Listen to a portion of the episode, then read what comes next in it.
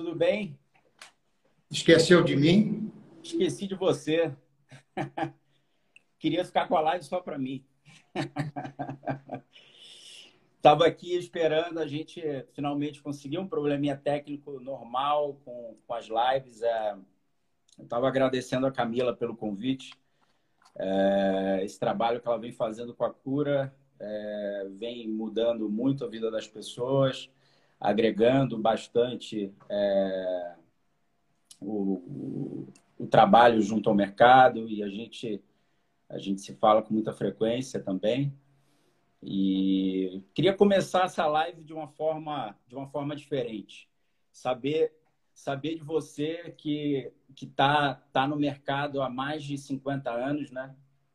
Em 1967, você com 17 anos recebe esse essa incumbência de trabalhar junto com o Franco Terranova, que foi é, um grande revolucionário no mercado de arte, que muita gente não sabe. O Franco, é, numa época que tinha, tinha pouquíssimas galerias, foi o marchand que, de fato, modifica o mercado na forma como se trabalha é, artista e galeria. Foi o primeiro, o primeiro marchand do país a, a estabelecer contrato entre, entre é, artistas e, e, galeristas, deixando o mercado. Foi o início, da, início de toda a profissionalização do mercado. A gente, a gente deve isso ao Franco.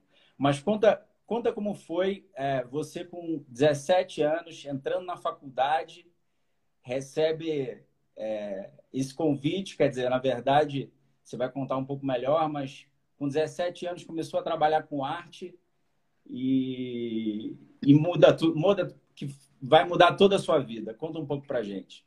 É, bom dia a todos.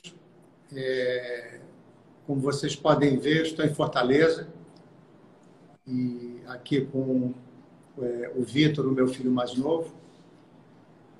E Camila, muito obrigado pelo convite. O seu trabalho com a Cura Arte realmente está tá sendo de uma forma extraordinária. Tenho acompanhado o, os encontros que são feitos e com curadores, artistas, é, colecionadores, e isso hoje é extremamente importante, porque mostra um pouco o vigor do mercado, mesmo nesse momento é, meio cinzento que a gente está vivendo nos dias de hoje. É quase que um, um novo aprendizado. É, trabalhar com Franco Terra Nova foi assim uma coisa é, inspiradora, né? Para quem tinha muito pouco contato com a arte, e no momento de transição da minha vida, aonde eu teria que optar entre ser engenheiro ou é, trabalhar com arte, né? É, a engenharia perdeu um engenheiro e a arte ganhou um profissional. Isso tudo foi muito interessante. E em 1979 é, nós criamos a Pinacoteca é, Cultural no Rio de Janeiro que anteriormente tinha um nome fantasia chamado Galeria Acervo. E a Galeria Acervo, durante muitos anos, ela se dedicou a fazer um estudo da história da arte entre publicações e é, exposições, porque nós tínhamos uma linha de pensamento que você não podia falar do presente sem conhecer o passado.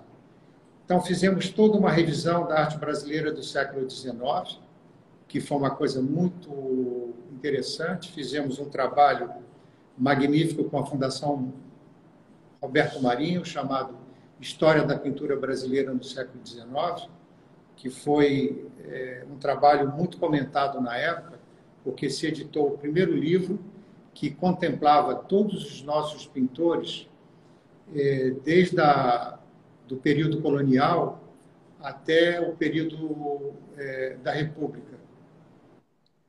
E, ao mesmo tempo, nós sempre tivemos é, a nossa vocação também para a arte moderna.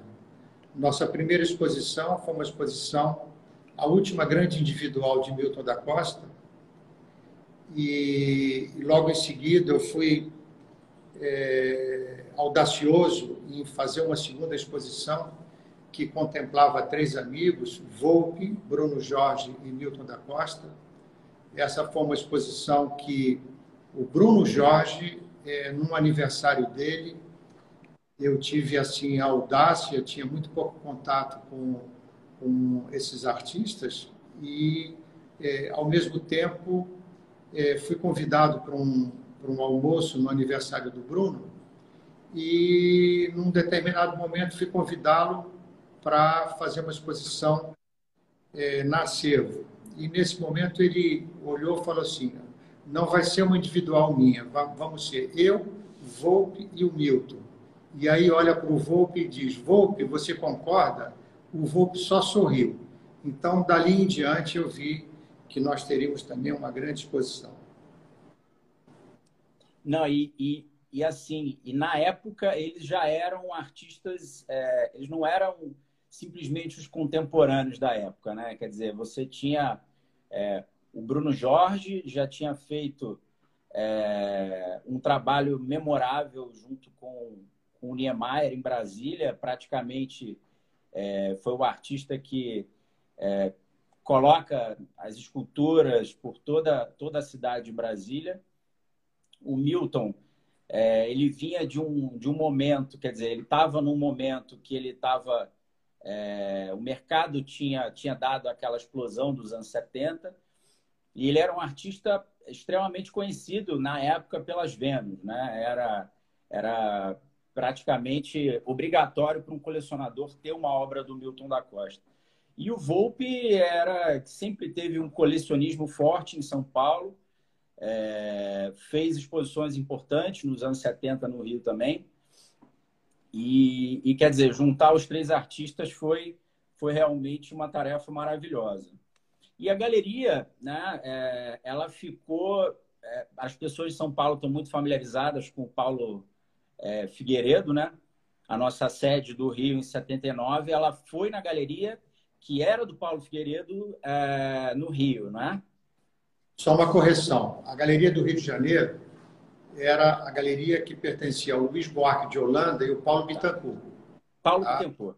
Isso. E era um endereço tradicional, porque lá é, tiveram duas grandes galerias. Primeiro chamado Grupo B, que era uma galeria que trabalhava com os contemporâneos na época. E, em seguida, a, o Paulo Bittencourt e o Luiz Buarque de Holanda também fazem uma galeria onde expõe Sérgio Camargo, Tunga, todos os grandes artistas, Lígia Clark, todos os grandes artistas é, dessa grande vanguarda é, expunham na galeria Paulo Bittencourt e Luiz Buarque de Holanda. E, num determinado momento, o Luiz Buarque resolve, o Paulo Bittencourt é, volta para São Paulo e o Luiz Buarque resolve voltar para a advocacia. É, num jantar que nós tivemos, enfim, no início, aliás, no final do ano 1978, ele pergunta se eu não gostaria de comprar é, a galeria, né? E, e, nesse momento, eu, enfim, eu saio da Petite Galerie em 1978 e monto a Galeria Acervo em janeiro de 1979. Portanto, fizemos 40 anos é, ano passado. E em setembro de 79, nós inauguramos com a exposição do Milton da Costa. E foi uma coisa muito curiosa, porque nesse dia é, a pedido do Jaime Maurício, foi lançada a pedra fundamental do Memorial JK. Uhum. A solenidade de lançamento do Memorial JK foi dentro da Galeria Acervo. Foi uma solenidade meia hora antes da abertura da exposição.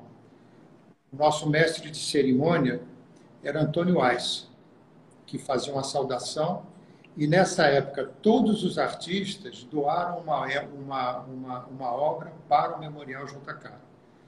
Eu lembro que na época eh, eu fiz uma doação de um bandeira, Milton da Costa doou uma obra, Bruno Jorge, Volpe e outros artistas, todos doam uma obra e presente nessa noite, Adolfo Bloch, Dona Sara, e foi uma noite memorável. O Rio de Janeiro é, realmente lembra-se que é, nós iniciamos um trabalho na Galeria Cervo com um, um momento interessante da criação do memorial é, JK e uma individual do Milton da Costa, que era um artista que não expunha há mais de 20 anos.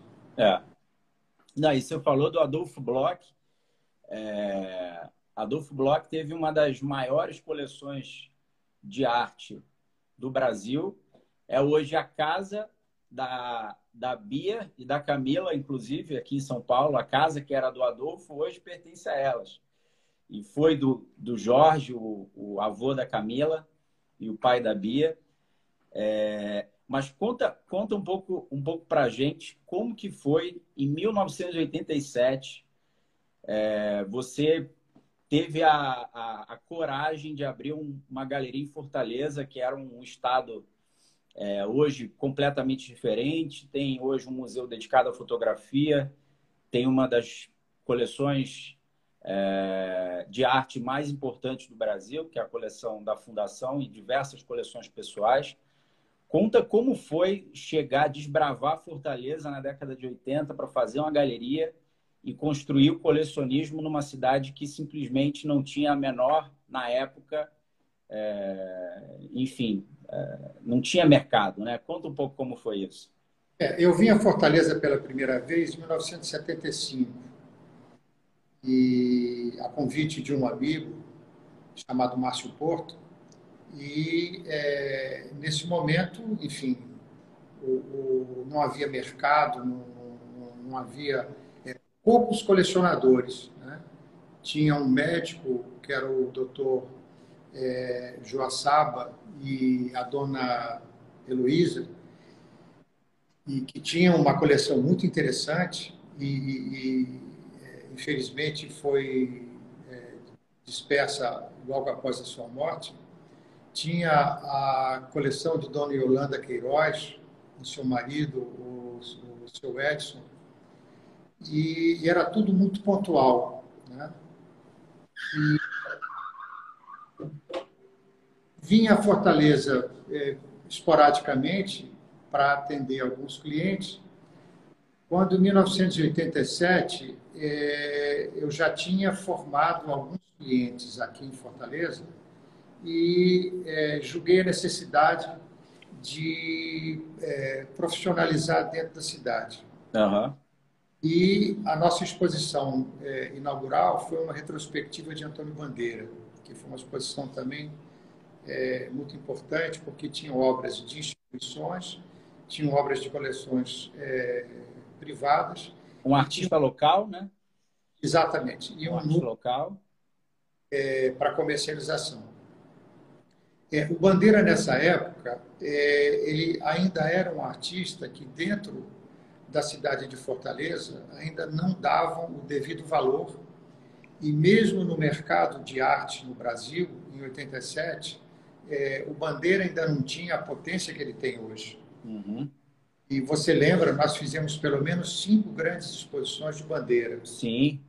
Eu, eu participei de pelo menos é, São Paulo, dois, é, é, nos no começo dos anos 2000, 2005 ou 2006. No Rio, em 2005. São Paulo, 2006, se eu não me engano. E a gente fez uma exposição gigante na Fundação também depois, que foi uma exposição que tinha 100 obras, se eu não me engano. É, e é, ocupava aí em Fortaleza toda a área da Fundação. É, essa, é, essa foi uma exposição muito completa. Foi. E quando editou também é, dois livros com uma quantidade é, muito grande de exposições inéditas sobre o artista. É. E é, logo em seguida, Fortaleza cresce. É, nessa época, eu brinco muito, né? É, Fortaleza vinha de vários governos é, locais e quando o Tasso Gereissati ganha as eleições em Fortaleza, eu tive a intuição que é, a cidade, o estado ia mudar.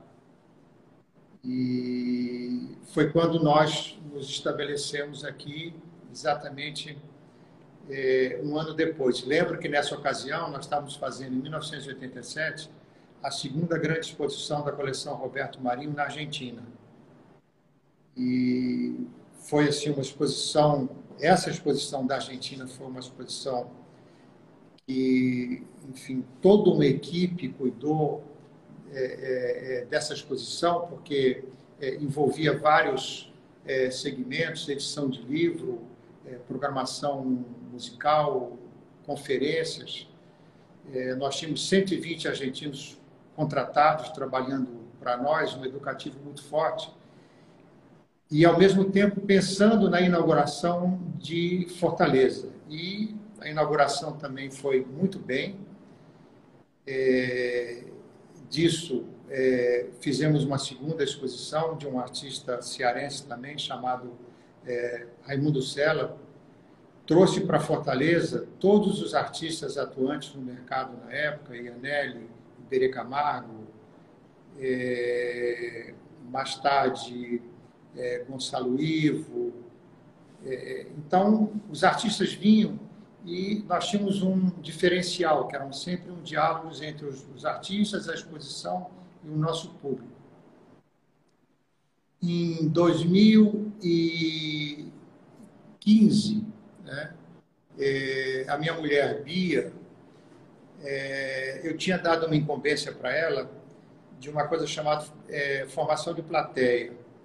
E, a Bia, nessa ocasião, ela resolve fazer os grupos de estudo, que era um projeto embrionário, com mediadores, é, professores, mestrando ou doutorando. E, e, esses grupos de estudo, o mais antigo, se não me engano, existe há, há cinco, seis anos.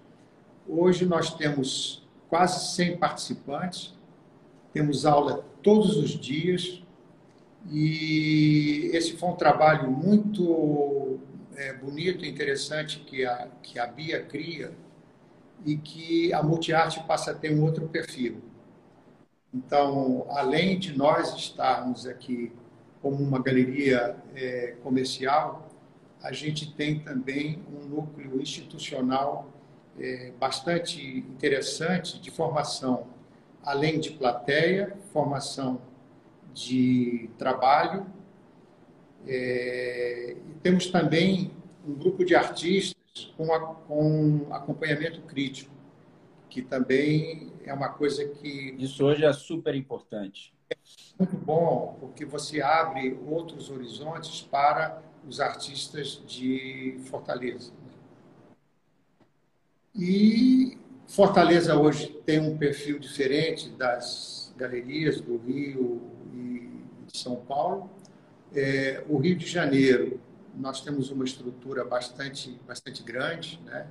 É, é a nossa grande matriz, se a gente puder falar dessa forma, onde nós temos a editora, a gente tem as empresas de projeto cultural, a gente tem a editora, que é que faz 40 anos esse ano, né?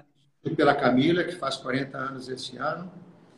É, nós temos a, a nossa grande central de produção, que é dirigida pelo Ivan, meu irmão, e que é meu sócio, enfim, é um, um parceiro de toda uma vida, e a Mariana, que cuida da parte administrativa, quer dizer, é. o Rio de Janeiro além de fazer as exposições, que são todas exposições é, institucionais de, de, de, de, grande qualidade, né?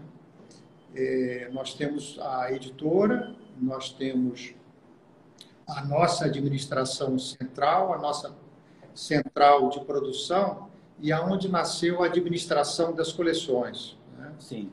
E esse é um trabalho que eu faço pessoalmente de administração de pelo menos hoje 18 grandes e relevantes coleções brasileiras. E São Paulo, que é, que é a capital, a grande capital comercial do Brasil, foi a última galeria que, que a Pinacotec abriu. Né?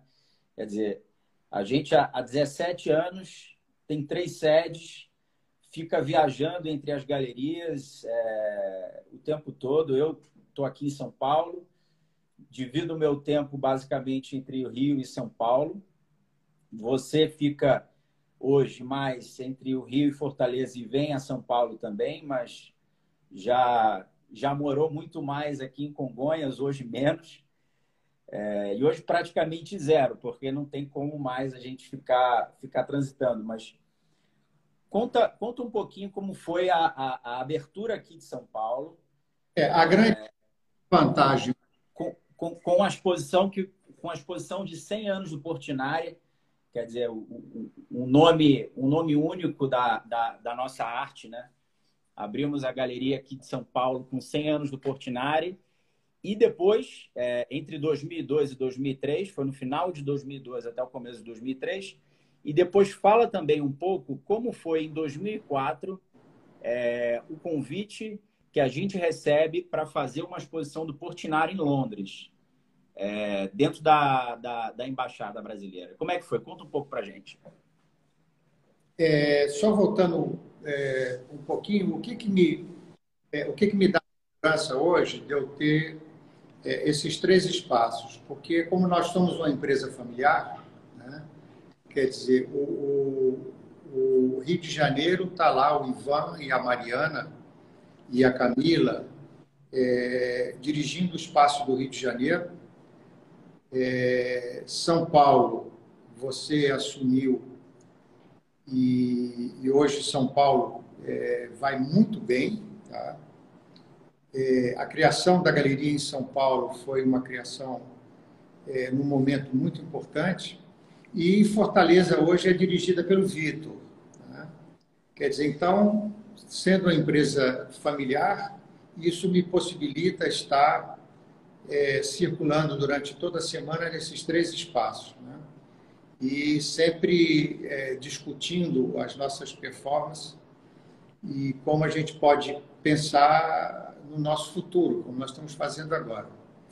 Mas é, a abertura de São Paulo, é, ela foi, talvez tenha sido a primeira galeria bem planejada. Em primeiro lugar, é, São Paulo foi um, um convite de um grande amigo, que é o Ricardo Santos Neto, que tinha é, praticamente um, um, duas casinhas pequenas no bairro do Morumbi, e em seguida ele me convida para ocupar esse espaço é, com uma galeria de arte, foi é, por livre e espontânea pressão. Né? Isso funcionou muito bem. Nesse momento eu fui conversar com o Carlos Brat, que era um amigo de longa data, é, e ele falou: não, eu faço questão de fazer um projeto, o um projeto da sua galeria em São Paulo e fez um projeto magnífico, magnífico. Uma caça suspensa por oito alças, um projeto premiado, é, ele recebeu um prêmio chamado Off Solution, que é um prêmio de é, arquitetura. E nós abrimos em São Paulo, depois de uma longa conversa com, com a Cristina Pena, para que nós nos antecipássemos a, ao centenário de Portinari, que seria em 2003. Então, abrimos São uhum. Paulo em dezembro de 2002, é, com uma exposição muito significativa, a maioria das obras inéditas. É, editamos um catálogo, fizemos multimídia, tinham entrevistas. Aliás, só, só, só, só fazer uma observação.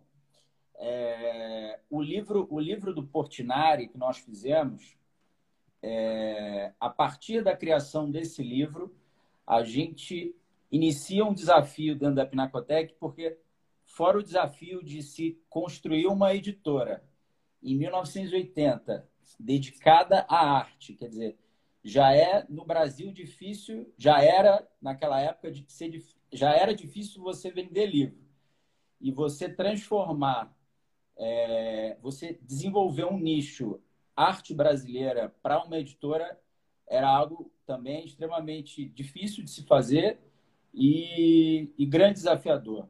Mas, voltando aqui, o livro do Portinari, eu lembro que foi quando eu entrei na galeria, é, quando a gente abre em São Paulo, coincide com a minha entrada dentro da Pinacotec, há 16 anos atrás.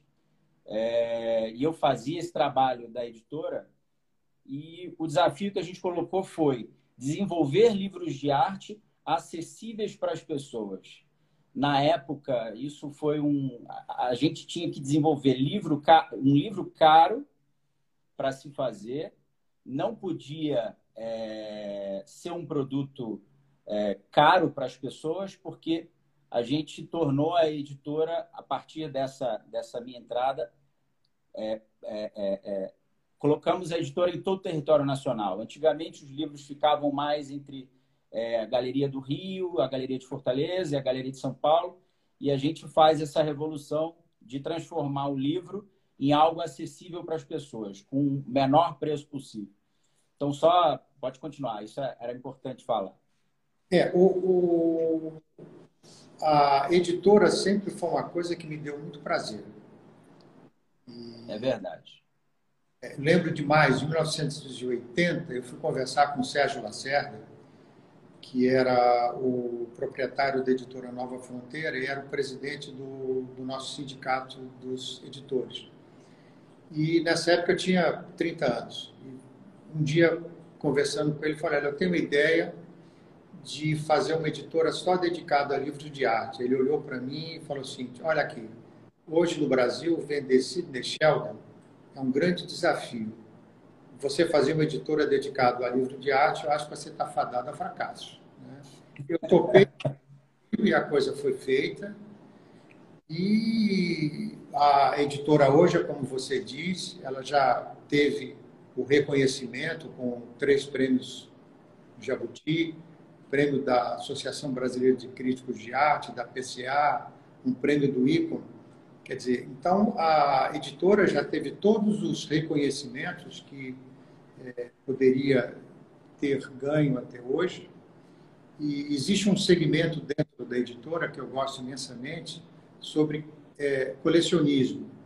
Então, fizemos o livro da coleção Alto Franco, livro da coleção Cultura Inglesa, fizemos o livro da coleção Edson Queiroz, o livro da coleção é, Ayrton Queiroz.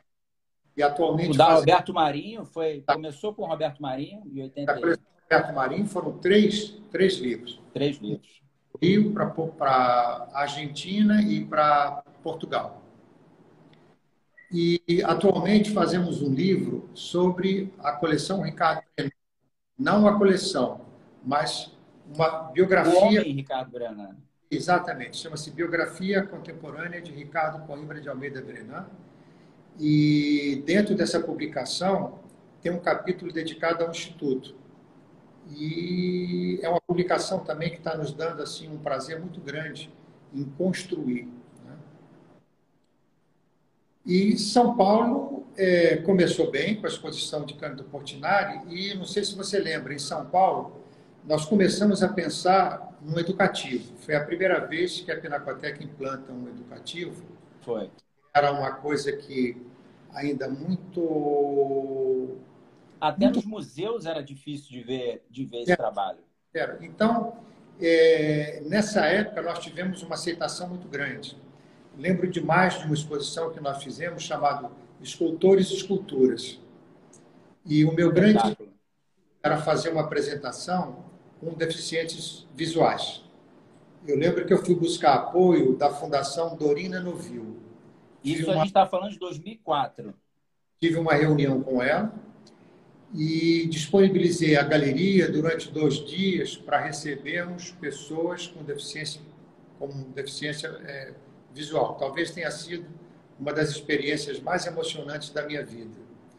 Que tinham, era um grupo, se não me engano, de, um, de, uns, de uns 20 é, participantes, mais os mediadores. Né?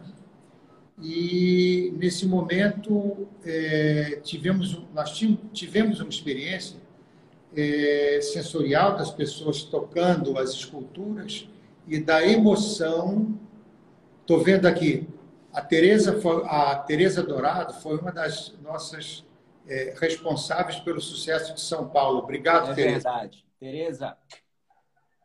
Então, é, essa experiência foi uma experiência única. E daí em diante, nós passamos a, a, a, a criar um pequeno caderno de arte e educação, que era feita por arte pedagoga, pela Nereide Chilaro Santa Rosa e pela irmã dela. E esse caderno era é, dado gratuitamente para as escolas. E tivemos, assim, uma, uma, uma é, aceitação muito grande. E, e esse programa depois foi adaptado para o Rio de Janeiro. Nessa época, as organizações Globo nos apoiaram, nós tínhamos chamadas é, na televisão, é, cultura a gente vê por aqui, e nós atendíamos os alunos de um programa chamado Amigo da Escola. E desenvolvemos uma quantidade enorme de visitas guiadas, de participação. Impressionante, era impressionante. Eram, eram centenas de crianças a cada exposição. Não, eram, eram, eram muitas crianças, era, era milhares, chegava a milhares, porque... E, e, e em Fortaleza, a, a, a Bia criou, um, dentro dessa mesma é, filosofia, um, um programa chamado Espaço Família. A cada exposição que era feita, nós tínhamos dentro do programa Espaço Família é, visitas de criança com um único pré-requisito. A criança não podia vir com a babá, não podia vir com o motorista, tinha que vir com algum membro da família. Isso começou conosco aqui no, na exposição é, dos Irmãos Campana, onde foi assim uma experiência extraordinária. Tivemos o, o apoio da empresa Grendene, que é, é abraçou esse, esse nosso projeto e, nesse momento, é, se implantou o Espaço Família e isso passou a fazer parte da nossa programação. Tivemos isso com a exposição do Portinari, com a exposição Leonilson é, por Antônio Dias, é uma coisa que é, permanecerá com o Vitor para, enfim, para todo sempre. E como é que, assim, a gente, é, a gente falou de, da, da fundação da Galeria do Rio, em 79. A gente falou da, do, desbra... da, da, do ato de desbravar, fazendo a Galeria em Fortaleza nos anos 80, a criação da Galeria de São Paulo é... e o desenvolvimento do trabalho da editora. Quer dizer, hoje a gente vive uma, uma, uma nova realidade é, do mercado. Né? A gente está é, hoje vivendo uma, uma situação completamente única e, e a necessidade, quer dizer, como foi para você, ao longo de todo esse tempo, que teve uma, o início de uma experiência é, com a pintura acadêmica, quer dizer, a gente, é, a pintura clássica tradicional do século XIX, passando pelo modernismo e hoje também entrando na arte contemporânea, né? Quer dizer, a produção atual, artistas é, vivos. Hoje existe uma mentalidade completamente diferente de produção. Claro, cada um dentro da sua própria criação, mas existe uma preocupação que não se tinha, que é a preocupação com o mercado.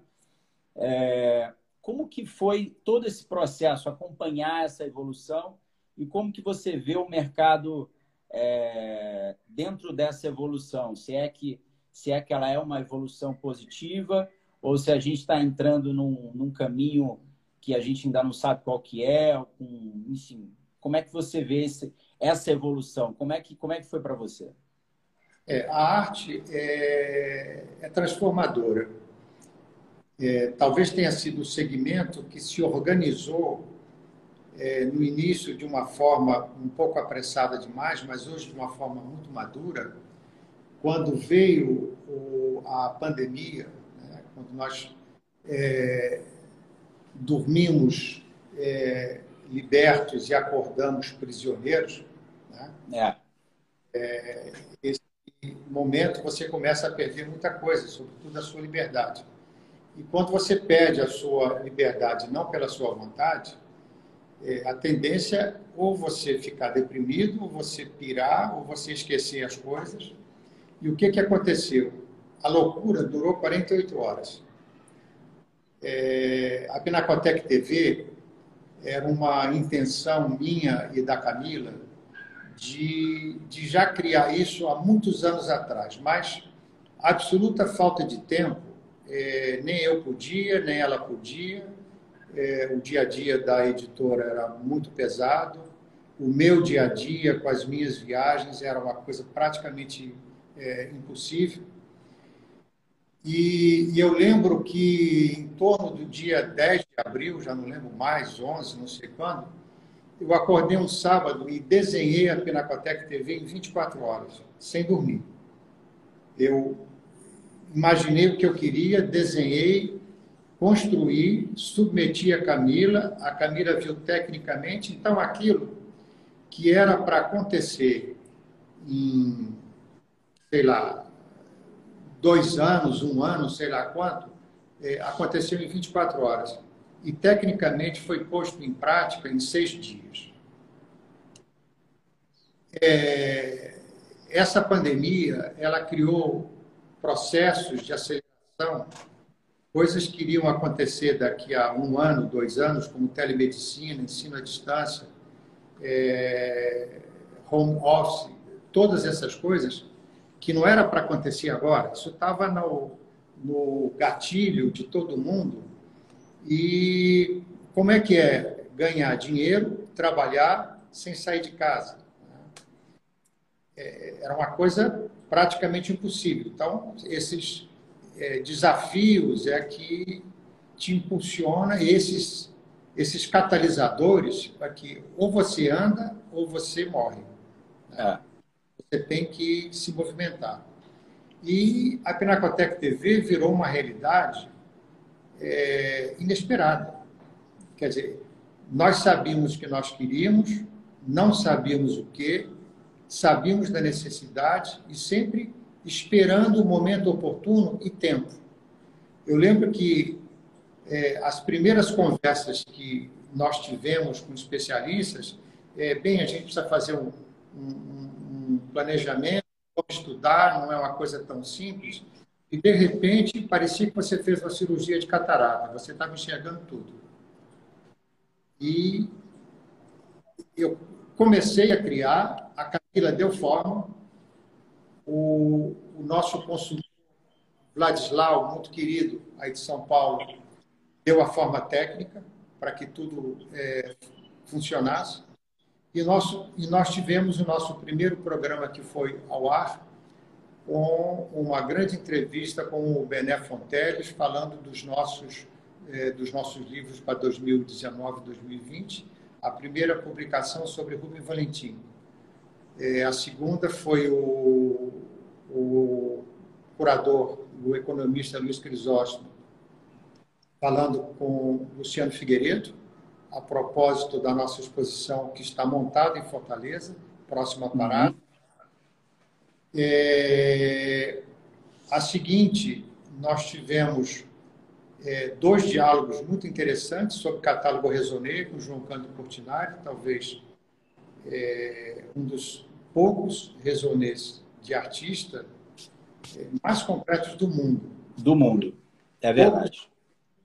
Essa, essa é, competição, essa configuração, um trabalho de 25 anos, comandado pela Cristina Pena, quando ela estava nesse momento no, no projeto Portinari.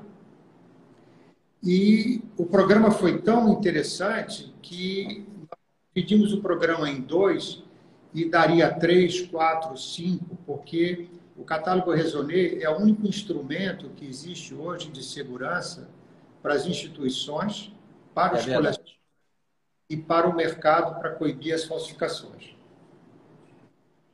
E... Não, e, e, e é importante que é, é, essa conversa também reverbere e siga de exemplo para que outras famílias também se sensibilizem com a obra é, que, enfim, lhe foi entregue.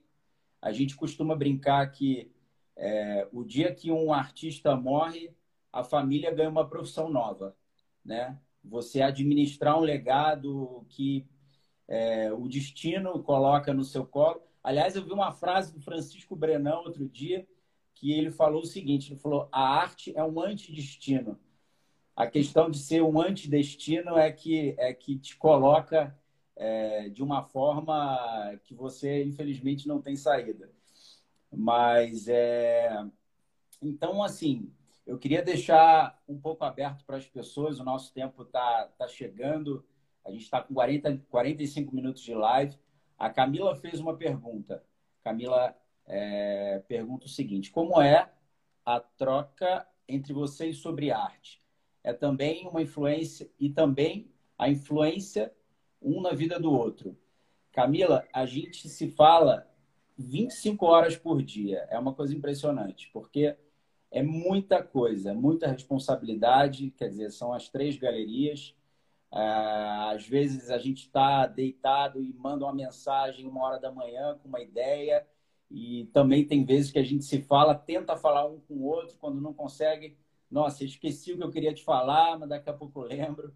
Então, essa é, é, é, é assim que a, gente, que a gente se fala no nosso dia a dia. Não tem muito. É, é hoje, o que acontece? É, meus quatro filhos herdaram de mim a ansiedade. É, uma hora da manhã, três horas, meio-dia, isso é uma convenção. É, e isso também eu acabei é, sendo estimulado pelos colecionadores que administram as coleções. Porque para eles, meio-dia, meia-noite, três da manhã, pura convenção. E ninguém espera o dia seguinte. Duas horas da manhã, passa uma mensagem: olha, você não esquece de ver aquela obra que está chegando do exterior e que precisa fazer a encomenda, a caixa e pronto. É, então, e, e tudo aquilo que se tem vontade de falar não tem censura de horário. Trocamos informação até a hora que der vontade. Né? Sobretudo quando eu faço as minhas viagens ao exterior, isso acontece com muita frequência. Passo de lá é, uma mensagem a, a uma da manhã e alguém vai ler isso aqui cinco horas, quatro horas, não sei.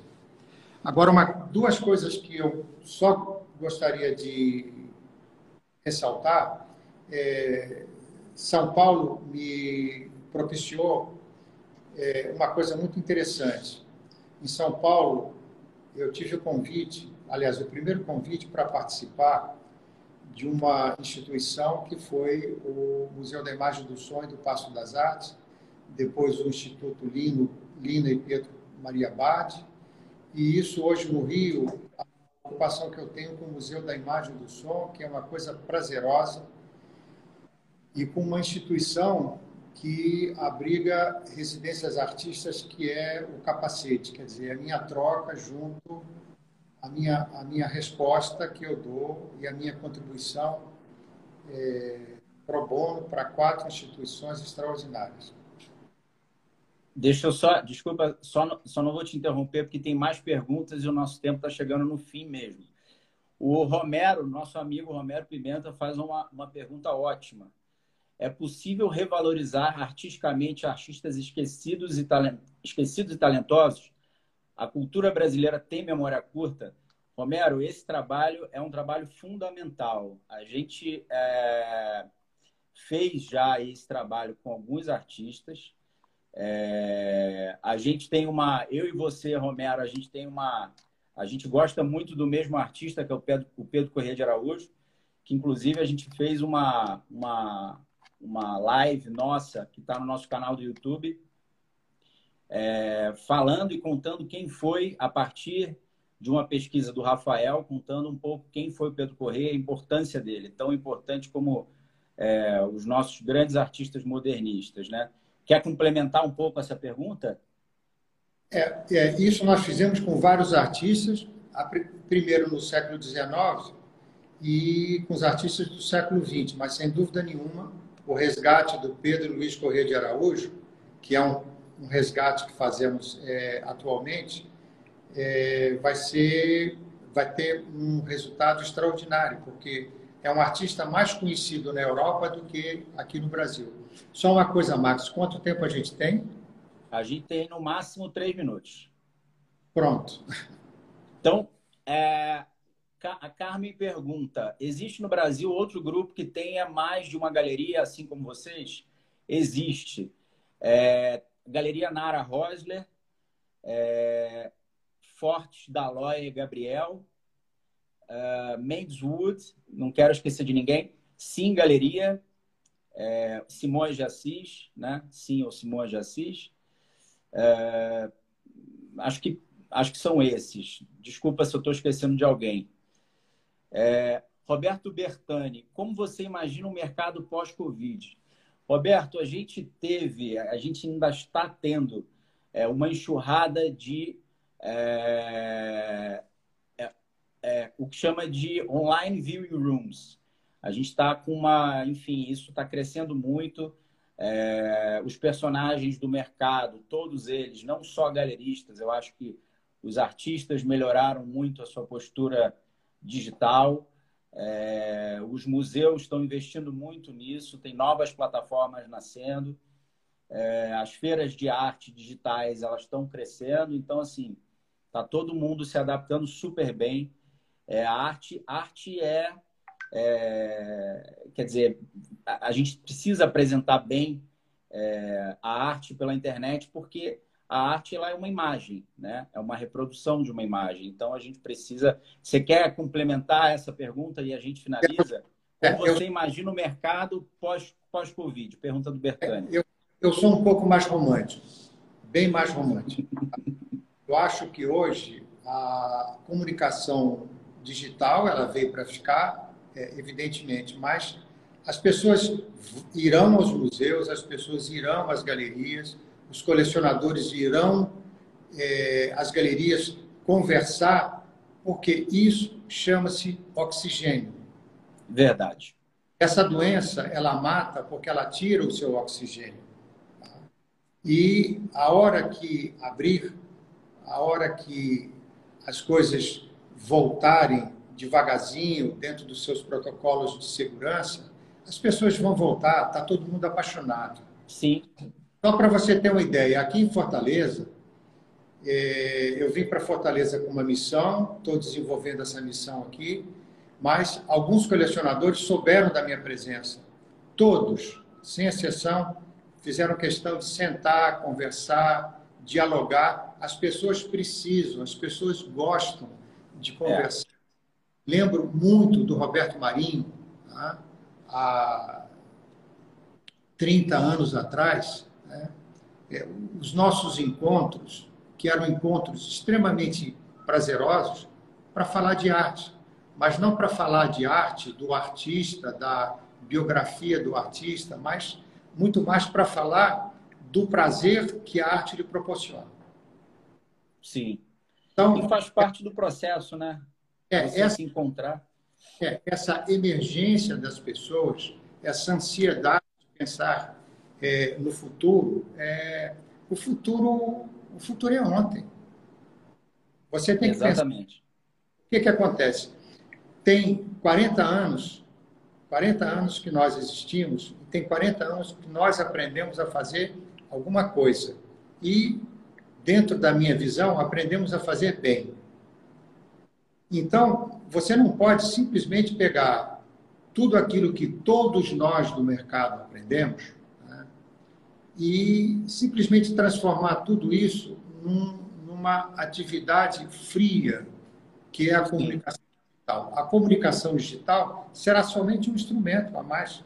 Mas as visitas, evidentemente, não teremos mais vernissagem. Vamos pegar o dinheiro do champanhe e vamos investir na arte educação. É. Eu, eu vou precisar te interromper porque a live vai cair em um minuto. Maravilha.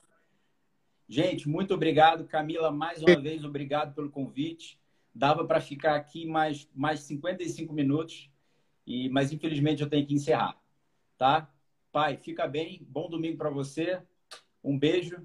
Gente, obrigado pela, pelo tempo de vocês. Espero que vocês tenham gostado. Tchau, tchau. Muito obrigado, Camila. Um beijo grande na sua mãe. Que bom estar aqui com vocês.